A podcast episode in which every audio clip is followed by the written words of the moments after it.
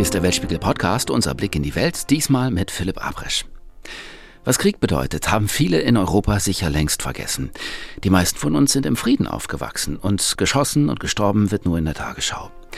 Dabei ist immer irgendwo Krieg. Weltweit laufen im Moment etwa 350 bewaffnete Konflikte. Außer in Australien und der Antarktis wird auf jedem Kontinent geschossen. Jedes Jahr sterben weltweit fast 200.000 Menschen bei Kampfhandlungen. Die meisten dieser Kriege landen nicht in den Nachrichten. Sie sind vergessen. Und genau darum geht's in unserer neuen Weltspiegel-Miniserie Die vergessenen Kriege. Diese Folge führt uns nach Asien, nach Myanmar. Das vielleicht berühmteste Fitnessvideo aller Zeiten, das kommt aus Naypyidaw. Morgens früh junge Frau, Aerobiklehrerin, streamt wie jeden Morgen ihre Übungen. Arme hoch, Treppen steigen, Hampelmann und im Hintergrund, ohne dass sie es bemerkt, rollen Panzer. Die ersten Bilder, die es von diesem historischen Tag gegeben hat, vom Putsch in Myanmar. Bilder, die später dann um die Welt gehen. Ein Jahr ist das her und seitdem versinkt dieses Land wirklich in einem grausamen Krieg, ein Krieg der Militärs gegen die eigene Bevölkerung. Mich schmerzt das ungemein, weil ich als Korrespondent immer sehr, sehr gerne nach Myanmar gereist bin. Und ich glaube, meine Kollegen, mit denen ich heute spreche, übrigens auch. Sandra Razzo und Holger Senzel aus dem ID-Studio in Singapur. Hi Sandra, hi Holger. Ja, hallo, hallo nach Hamburg.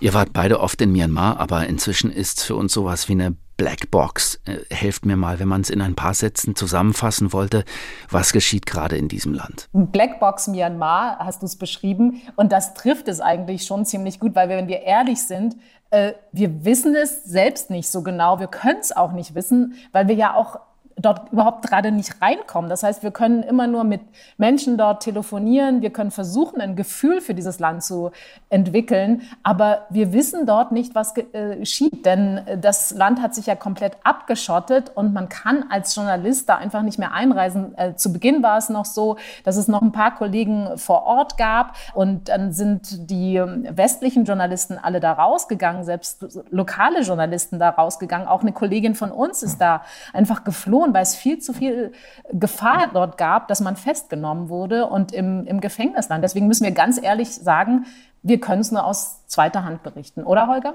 Also das, was wir sagen können zumindest, es ist ein blutiger Bürgerkrieg, der sich aus dem Widerstand gegen diese Militärjunta entwickelt hat.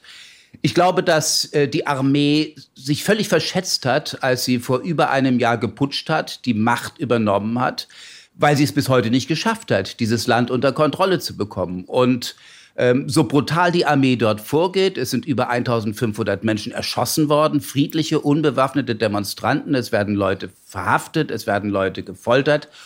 Und trotzdem ist der Widerstandswille der Bevölkerung nicht gebrochen. Also da ist ein ganzes Volk, das gemeinsam aufgestanden ist und gesagt hat, weil es eben weiß, wie schrecklich die Militärdiktatur war, wir wollen lieber sterben, als nochmal in diese finsteren Zeiten zurückzufallen.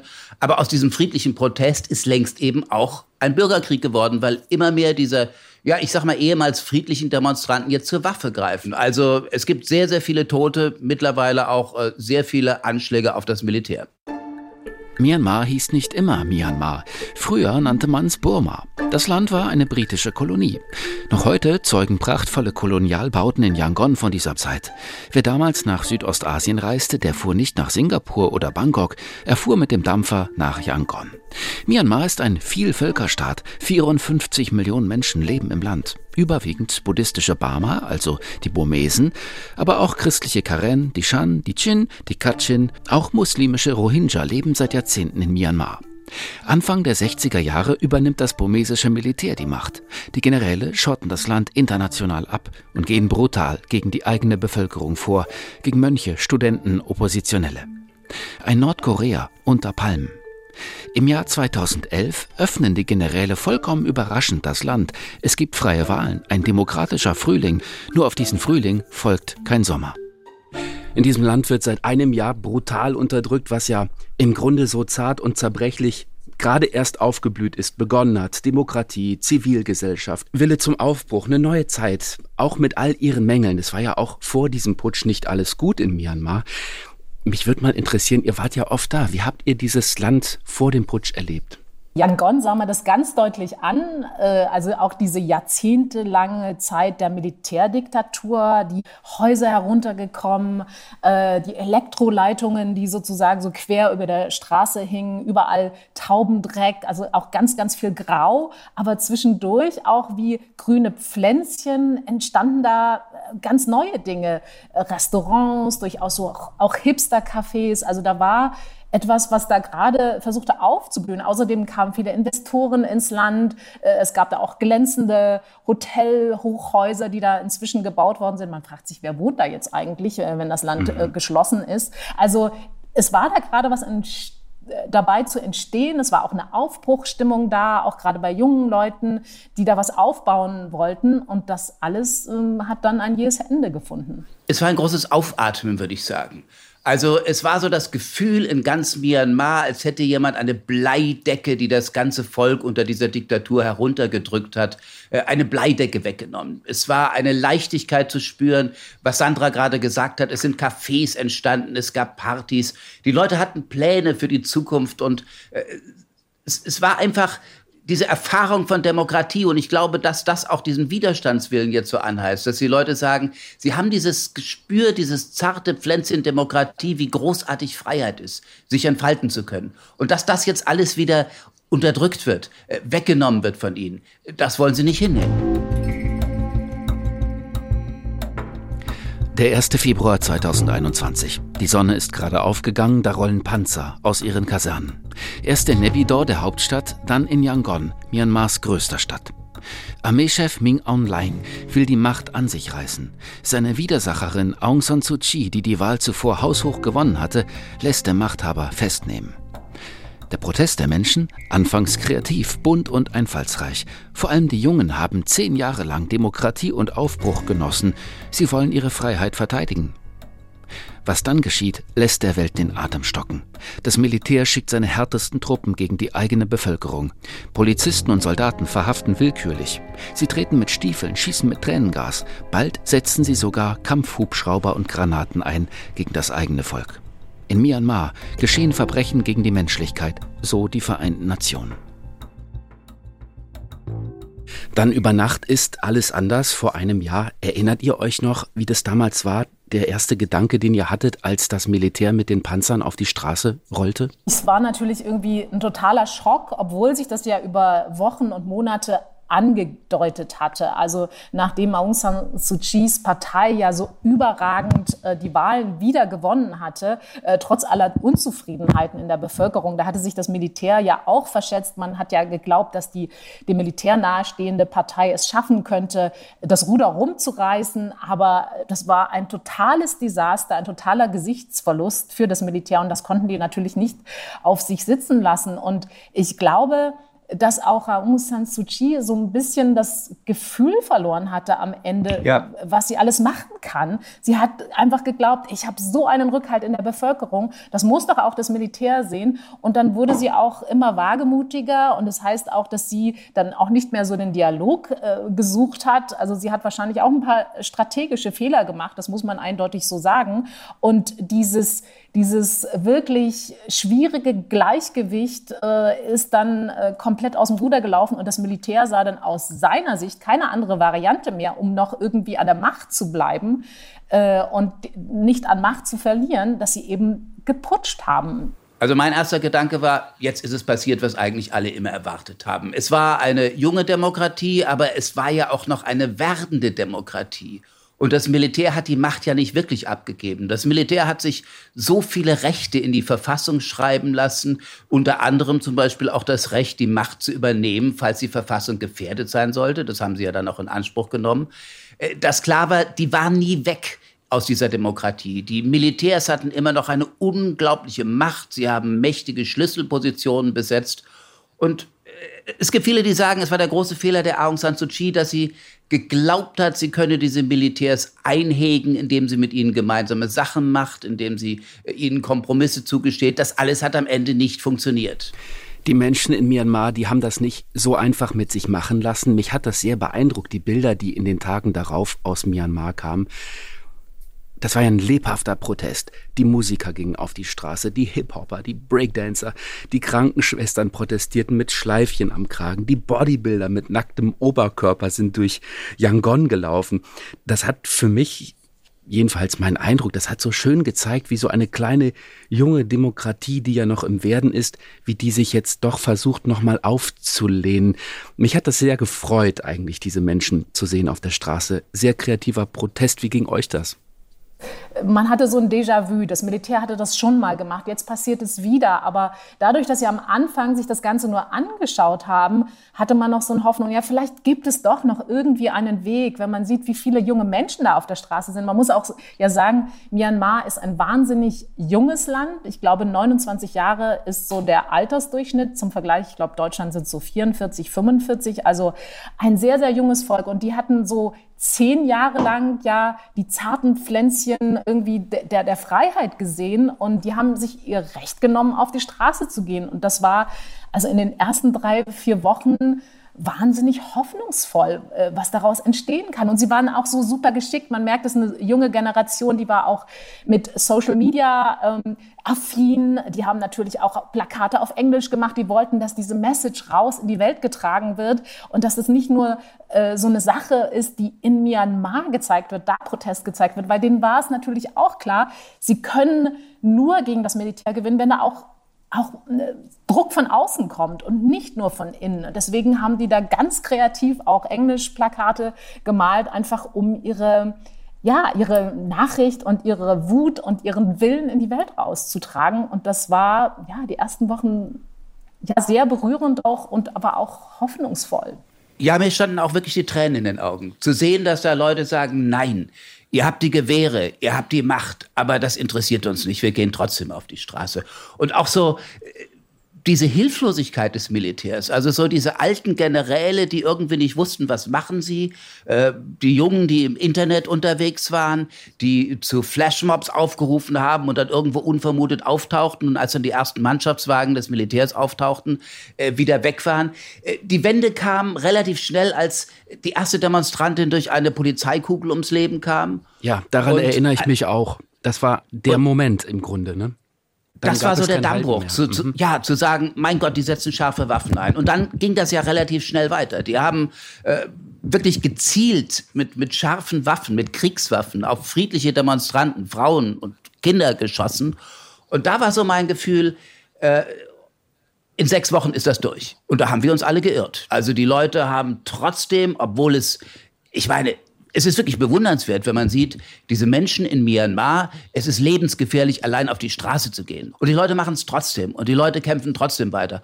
Und das finde ich das eigentlich Bewundernswerte. Und das ist auch der Punkt, wo ich glaube, dass die Generäle, Min Aung Hlaing, der Führer der Armee, dass die wahrscheinlich auch im Moment nicht wissen, wie sie aus der Nummer wieder rauskommen sollen. Also man muss sagen, es ist einerseits sind sie wahnsinnig kreativ in ihrem äh, Protest, nachdem auch klar war, dass diese ganz großen Demonstrationen, dass das nicht mehr geht, dass das viel zu gefährlich ist, dann haben die sich einfach dann weiterhin und das tun sie ja bis heute mit so in so Flashmobs verabredet, wo sie einfach so aus irgendwelchen Seitenstraßen ganz schnell zusammenkommen, dann ein paar Minuten demonstrieren, durch die Straßen laufen und bevor irgendwie das Militär überhaupt reagieren kann, sind sie dann schon wieder in in alle Himmelsrichtungen äh, verstreut. Das passiert dann immer ganz, ganz schnell, muss auch ganz schnell passieren, weil sie sonst einfach festgenommen werden. Ich ja, und dann kommt ja dazu, dass immer mehr äh, dieser Protestler zur Waffe greifen. Dass sie begriffen haben, dass friedlicher Protest allein nichts bringt.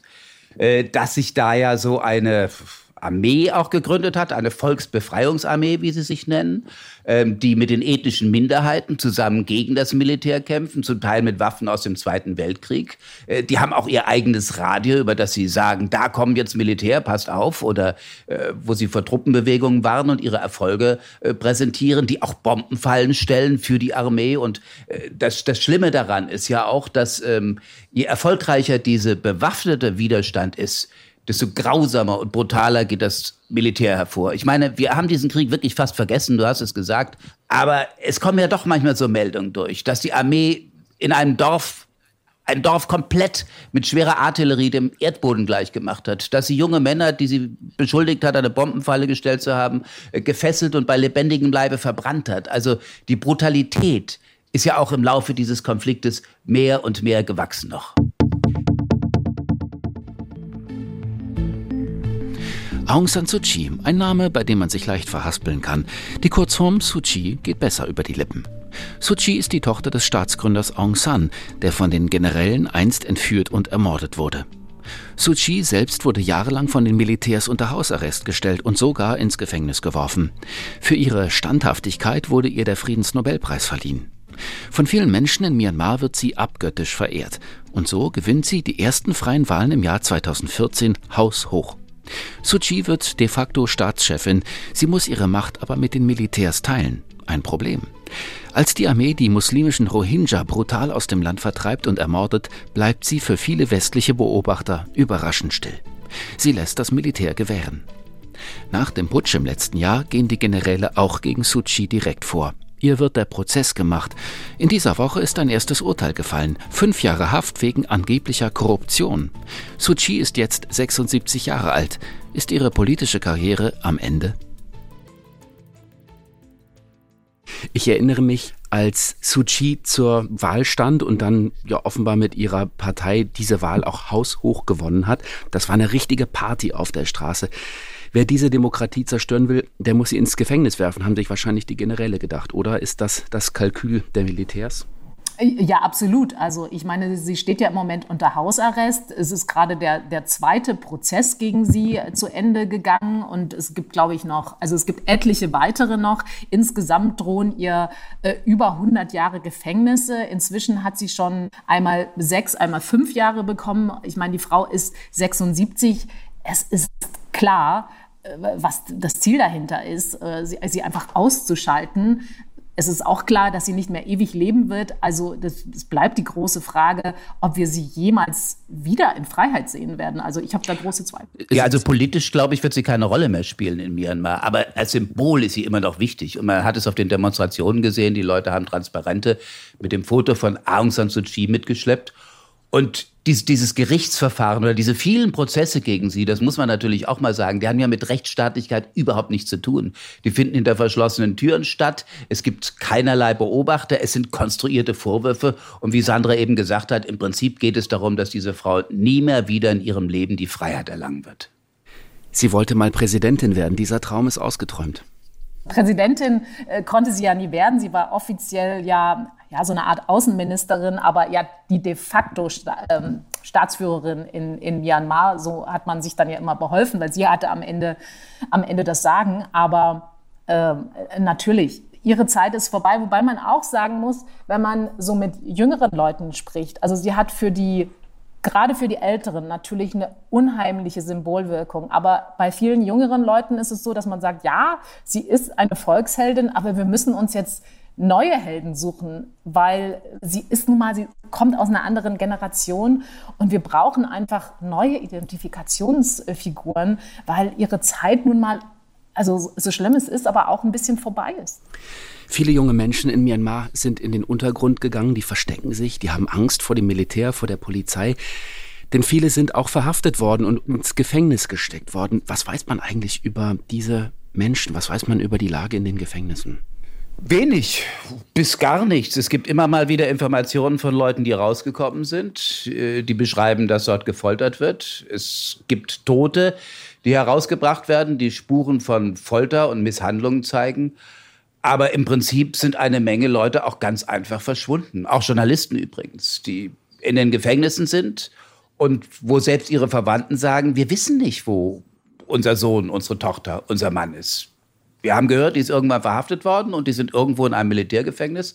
Was Sandra auch am Anfang schon sagte, es ist im Moment so schwierig bis unmöglich detaillierte, genaue Informationen aus Myanmar zu bekommen. Seit Jahrzehnten herrscht ein blutiger Bürgerkrieg in Myanmar, den die Welt zu verdrängen scheint. Überall entlang der Grenzen in den Wäldern und Bergen liefern sich Soldaten der Militärregierung brutale Gefechte mit ethnischen Armeen, der Kachin, der Karen oder der Shan. Die Volksgruppen wünschen sich mehr Eigenständigkeit, aber es geht oft auch darum, wer den lukrativen Handel mit Tropenhölzern, Edelsteinen und Drogen kontrolliert. Nach dem Putsch im vergangenen Jahr haben sich einige der ethnischen Armeen zusammengeschlossen. Sie bekommen Zulauf von jungen Männern und Frauen aus Yangon oder Mandalay, die jetzt auch zu den Waffen greifen und sich wehren wollen gegen den Putsch in ihrem Land. Sandra, du warst gerade im Norden Thailands an der Grenze zu Myanmar. Viele Menschen aus mhm. Burma, aus, aus äh, Myanmar haben sich dorthin geflüchtet. Unter anderem unsere Kollegin, die ähm, für uns als Stringerin in Yangon viele Jahre gearbeitet hat. Was hat sie dir erzählt? Was hat sie über ihre Flucht aus Yangon erzählt?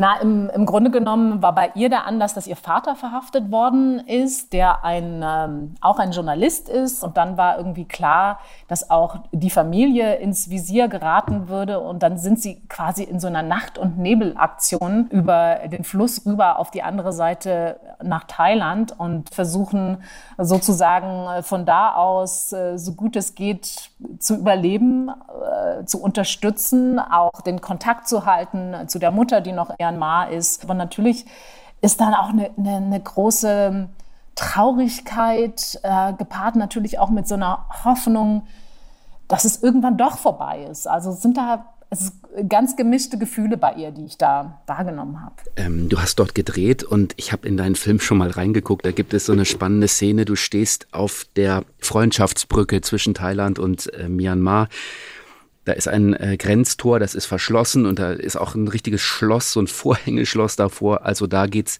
nicht weiter und du sagst, das ist ein sehr symbolisches Bild, weil man kann eben nicht reingucken. Man hat das Gefühl, die Welt hat dieses Land vergessen.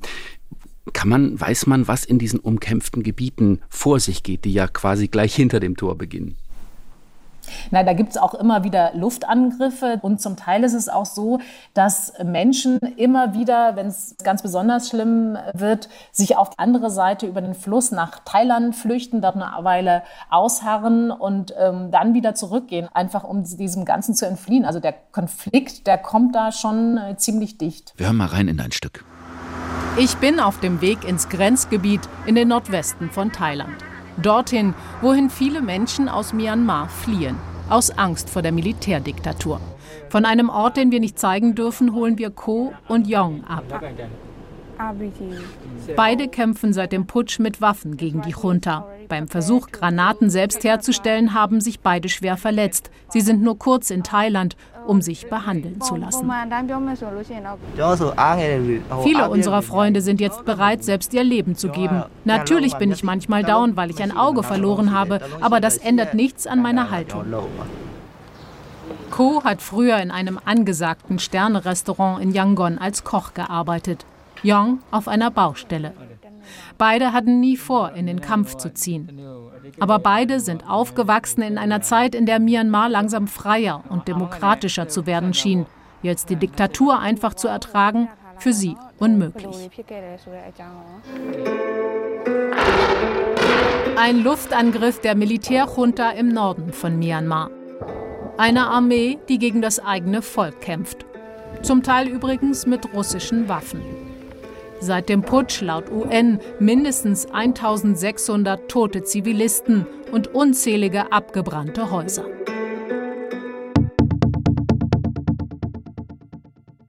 Holger, Sandra, was würdet ihr sagen? Warum schließen sich so viele junge Menschen diesen Rebellengruppen an? Warum bewaffnen die sich und wollen gegen das Militär, gegen die Generäle, die geputscht haben, kämpfen? Na, ich denke, sie haben einfach erkannt, dass friedlicher Protest alleine nichts bringt. Und deshalb schließen sich immer mehr diesen Milizgruppen der ethnischen Minderheiten an. Myanmar hat ja gerade in den Grenzregionen insgesamt 135 ethnische Minderheiten, äh, die vorher auch gegeneinander gekämpft haben, die sich jetzt im Angesicht dieser Runter zusammengeschlossen haben. Und immer mehr junge Leute äh, engagieren sich dort, greifen zur Waffe, lassen sich ausbilden und kämpfen gegen das Militär, weil sie unter keinen Umständen wieder zurück in diese Diktatur wollen. Das sieht zunächst mal nach einem sehr ungleichen Kampf aus natürlich. Ähm, wenn man solche Bilder sieht, also es ist ja auch im Moment in diesem Krieg vor allem kommt ja viel über das Netz an Informationen. Die haben zum Teil nur wenig Munition, die haben Waffen aus dem Zweiten Weltkrieg. Aber sie sind eben hoch motiviert. Und was man auch sagen muss, dass das Militär natürlich es bis heute nicht geschafft hat, das Land in irgendeiner Form unter Kontrolle zu kriegen. Die Schulen nicht, die Wirtschaft bricht zusammen. Ich glaube schon, dass durchaus auch eine Chance besteht, dass das Militär diesen Krieg am Ende, dass die Armee diesen Krieg am Ende verlieren wird. Nämlich vor allem dann, äh, wenn ihnen das Geld ausgeht. Insofern glaube ich zum Beispiel auch, dass Sanktionen schon eine Menge bringen könnten. Ich frage mich, gucken die sich eigentlich auch an, was hier gerade in Europa passiert? Russland greift die Ukraine an, die Ukraine wehrt sich und ja auch sehr erfolgreich. Ist das für die ein Thema? Das ist für die auf jeden Fall ein Thema. Da ziehen sie auch so ein bisschen Hoffnung daraus, muss man sagen. Also äh, wir haben auch mit einem Journalisten, der nach äh, Thailand geflohen war, gesprochen, der sagte, also wir sehen, wie er der Ukraine hilft. Ihr seht, dass das was bringt. Also bitte vergesst uns nicht. Wir sind auch noch da und unterstützt uns bitte, weil, weil wir brauchen es so dringend und äh, wir sind auf eure Hilfe wirklich angewiesen. Also das ist auf jeden Fall ein Thema, wo sie auch Hoffnung draus ziehen. Das kann man auf jeden Fall, das kann man auf jeden Fall so sagen. Aber auf der anderen Seite ist ihnen auch klar, dass für viele Europäer, für viele Westler die Ukraine natürlich auch emotional sehr viel näher liegt. Man gibt sich da auch keinen Illusionen hin, dass da die, diese Solidarität ähnlich hoch sein wird wie bei der Ukraine. Aber natürlich ist auf jeden Fall immer wieder ein Thema dort, ist mir aufgefallen. Also ich glaube, die, die Generäle, ich sage jetzt mal ganz sarkastisch, äh, es konnte wahrscheinlich den Generälen dort nichts Besseres passieren als dieser Krieg in der Ukraine.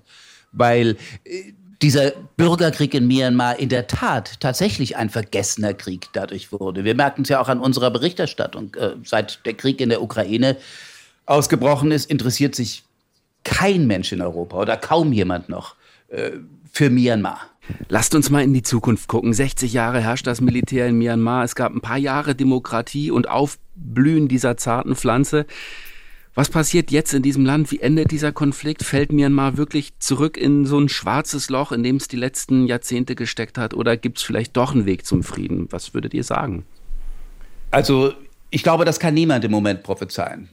Am Anfang haben alle Experten gedacht, innerhalb von sechs Wochen wird das Militär, wird die Armee diesen Konflikt blutig niederschlagen. Inzwischen dauert er über ein Jahr. Die Armee hat das Land nicht unter Kontrolle bekommen. Die Wirtschaft läuft nicht. Insofern ist es durchaus möglich, dass am Ende eine Armee keinen Krieg gegen das ganze Volk gewinnen kann. Aber, und man muss natürlich auch sagen, im Unterschied zu der Militärdiktatur davor, die fast 60 Jahre gedauert hat in Myanmar, ist es heute nicht mehr möglich, ein ganzes Land abzuschotten. Da ist eine Generation, die all die furchtbaren Bilder, die dort passieren von Militärbrutalität, von diesem Krieg, im Internet postet. Die gehen raus in die Welt. Aber womöglich ist es auch Wunschdenken, dass am Ende äh, die Freiheit und das Volk gewinnt.